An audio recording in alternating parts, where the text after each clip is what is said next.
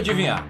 Você começou a investir em fundos imobiliários recentemente, depois de dezembro de 2018. Tô certo? Não, tá. Não tenho bola de cristal, mas eu sei que a maioria das pessoas que investem em fundos imobiliários começaram entre 2019 e hoje. E aí a gente tem um milhão de novos investidores que têm o mesmo objetivo: maximizar a construção patrimonial, aumentar o seu patrimônio a renda passiva gerada dele, investindo em bons fundos. Mais especificamente, aqueles fundos imobiliários que estão sendo vendidos por menos do que valem, ou que pagam bons dividendos, ou que é muito, mas muito improvável que vão ter uma queda muito brusca do tipo 50% em questão de poucos dias, porque eles são mais seguros, né? Eles são mais diversificados. É, no caso aqui, quedas de mais de 50% em poucos dias geralmente acontece em fundos monoinquilino, quando o inquilino sai, né, dá a notícia, então o fundo despenca. Mas enfim, né? Muito possivelmente você está atrás de fundos imobiliários bons, bonitos e baratos. Ou seja, fundos sejam bons pagadores de dividendos, que sejam bonitos de ver, né, que sejam mais seguros, mais diversificados e que estejam vendendo na média abaixo do seu valor justo. E saiba que com um método você pode chegar em fundos imobiliários que tenham essa característica. E é o que eu vou fazer no vídeo de hoje. Eu chamo a atenção falando que vão ter três fundos imobiliários bons, bonitos e baratos, mas o mais importante é o processo decisório.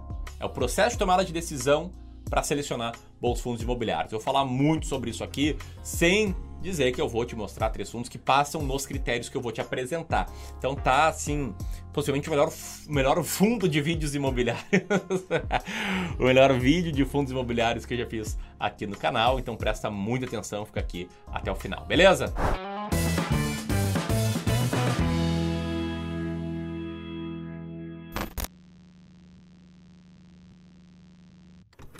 Então vamos começar já com um dos fundos. Tá? O primeiro fundo que eu vou citar aqui hoje é o Rio Bravo e Fix, um fundo de código RBFF11.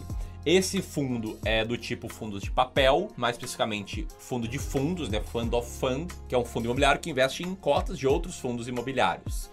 Esse fundo tem uma mediana do dividend yield de 0,73% nos últimos 12 meses e uma relação preço por valor patrimonial de 0,92. Lembrando que o valor patrimonial desse fundo é a cotação atualizada dos fundos que ele investe. E aliás, há uma grande variedade de fundos imobiliários na carteira desse aqui. Fundos bem conhecidos como o de código MXRF11, BRCR11, KNCR11 e fundos também aí menos conhecidos. Agora, comenta aqui comigo, tá? Algum desses fundos imobiliários da carteira do RBFF11 está na sua também? Olha, eu sei que alguns aí estão na carteira dos meus clientes. Beleza? Agora, o que, que faz esse fundo aqui ser tão especial? Por que eu estou mencionando ele aqui? Né? Deixando bem claro que não é uma recomendação de investimentos. Vou te explicar o método pelo qual cheguei nesse fundo e o importante é você entender o método, tá? Ele está aqui porque ele é bom pagador, é seguro e barato. E vamos começar pela parte mais difícil, a parte mais controversa, que é falar que é um fundo seguro. Né? O que, que significa um fundo seguro? Não é tá, um fundo cuja cotação nunca vai cair, pode ter certeza que não. Fundos imobiliários são renda variável, renda variável varia para cima e para baixo, tá? É mentira se alguém te falar para tratar fundo imobiliário como renda fixa. Não, são coisas bem diferentes. Agora eu explicar, tá? Aqui no Clube do Valor nós temos uma filosofia de investimentos, de investimento em valor, como né, é o nome do clube aqui, tá? E a gente procura comprar fundos descontados, ou seja, montar carteiras de ativos que na média estejam sendo vendidos abaixo do seu valor intrínseco. E na média, ativos assim são ativos impopulares, que nos faz muitas vezes comprar ações e fundos imobiliários que as pessoas têm medo de ter, têm um pé atrás, acham muito ruim.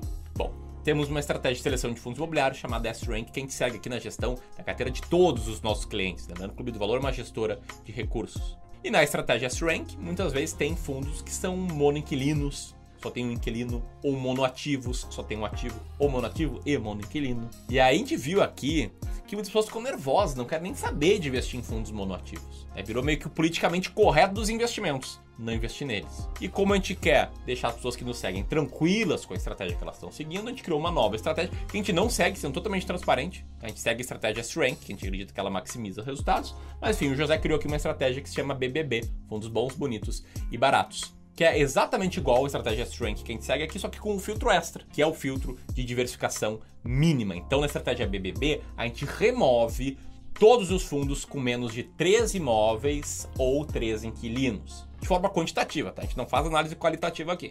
E isso aí remove fundos que as pessoas, em via de regra, odeiam investir, tem nojinho, não gostam e tal. São os fundos monoativos, beleza?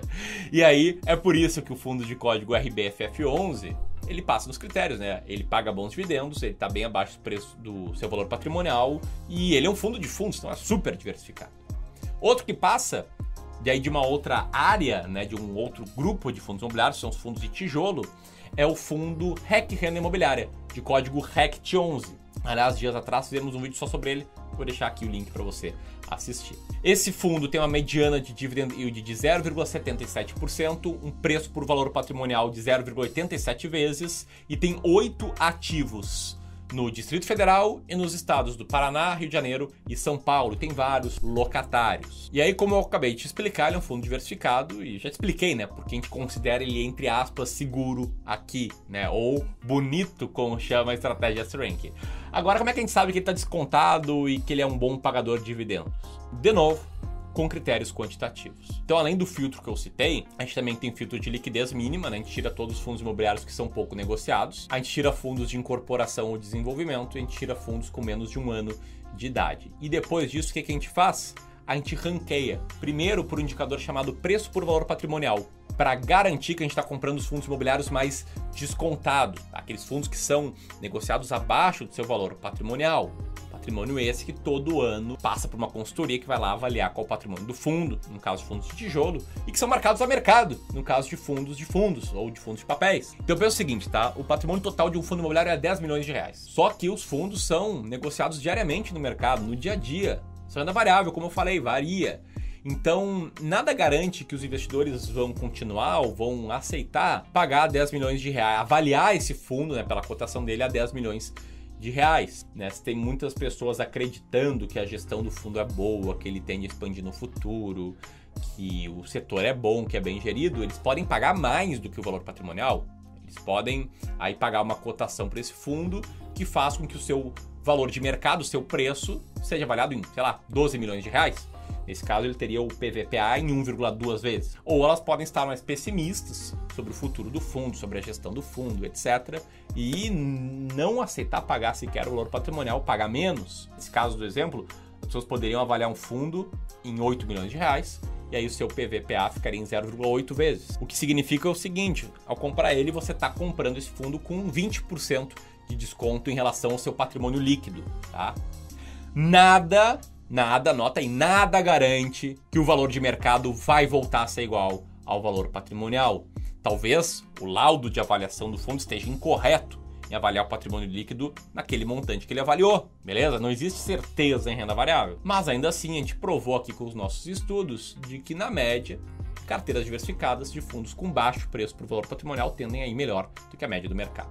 Mas não é só isso que a gente olha. A gente também ranqueia os fundos de acordo com a mediana do dividend yield, do maior para o menor. Beleza? A gente elimina fundos, tá? Cuja mediana é muito diferente da média, porque isso significa que ele pagou um resultado aí não recorrente por algum motivo aí no passado próximo. Mas aí depois disso a gente ranqueia do maior dividend yield para o menor, é com base na mediana, e aí cada fundo vai ser ranqueado, né? O melhor mediana de dividend yield, segundo melhor, terceiro melhor, quarto melhor, etc. Assim como eles são em preço por valor patrimonial, e a gente soma os dois rankings e chega ao ranking final dos fundos que são baratos e bons pagadores de dividendos. Como a gente tem aqui o filtro de diversificação, a gente chega né, na estratégia de fundos bons, bonitos e baratos. Parece bom demais para ser verdade, mas ó, te liga só no resultado dessa estratégia, é rendendo quase 3% ao ano a mais do que a média do IFIX, mercado de fundos imobiliários, com risco bem menor também em termos de maior queda e pior queda em períodos acumulados de 12 meses. Ou seja, uma estratégia que reduz risco e aumenta o potencial de retorno. E é uma das quatro diferentes estratégias que eu te ensino no curso Como Investir em Fundos Imobiliários. Bom, para fechar esse vídeo, o terceiro fundo bom, bonito e barato aqui é o XP Properties, XPPR11, um fundo de tijolo que atua no segmento de lajes corporativas, educação e hospitais. Tem uma mediana de, de dividend yield de 0,74 vezes e um PVPA de 0,77 ou seja, ele está 23% abaixo do valor patrimonial. Se você gostou dessa informação, senta o dedo no like, tá? E é um fundo uh, seguro em termos de diversificação. Tem cinco ativos em São Paulo, um em construção e um bom número de diferentes inquilinos. Beleza? Se você gostou desse vídeo, compartilha com seus amigos. Se você quer saber mais sobre como investir em fundos imobiliários, acessa aqui a página do curso e corre lá antes que ele aumente de preço. Tamo junto, um grande abraço, até mais!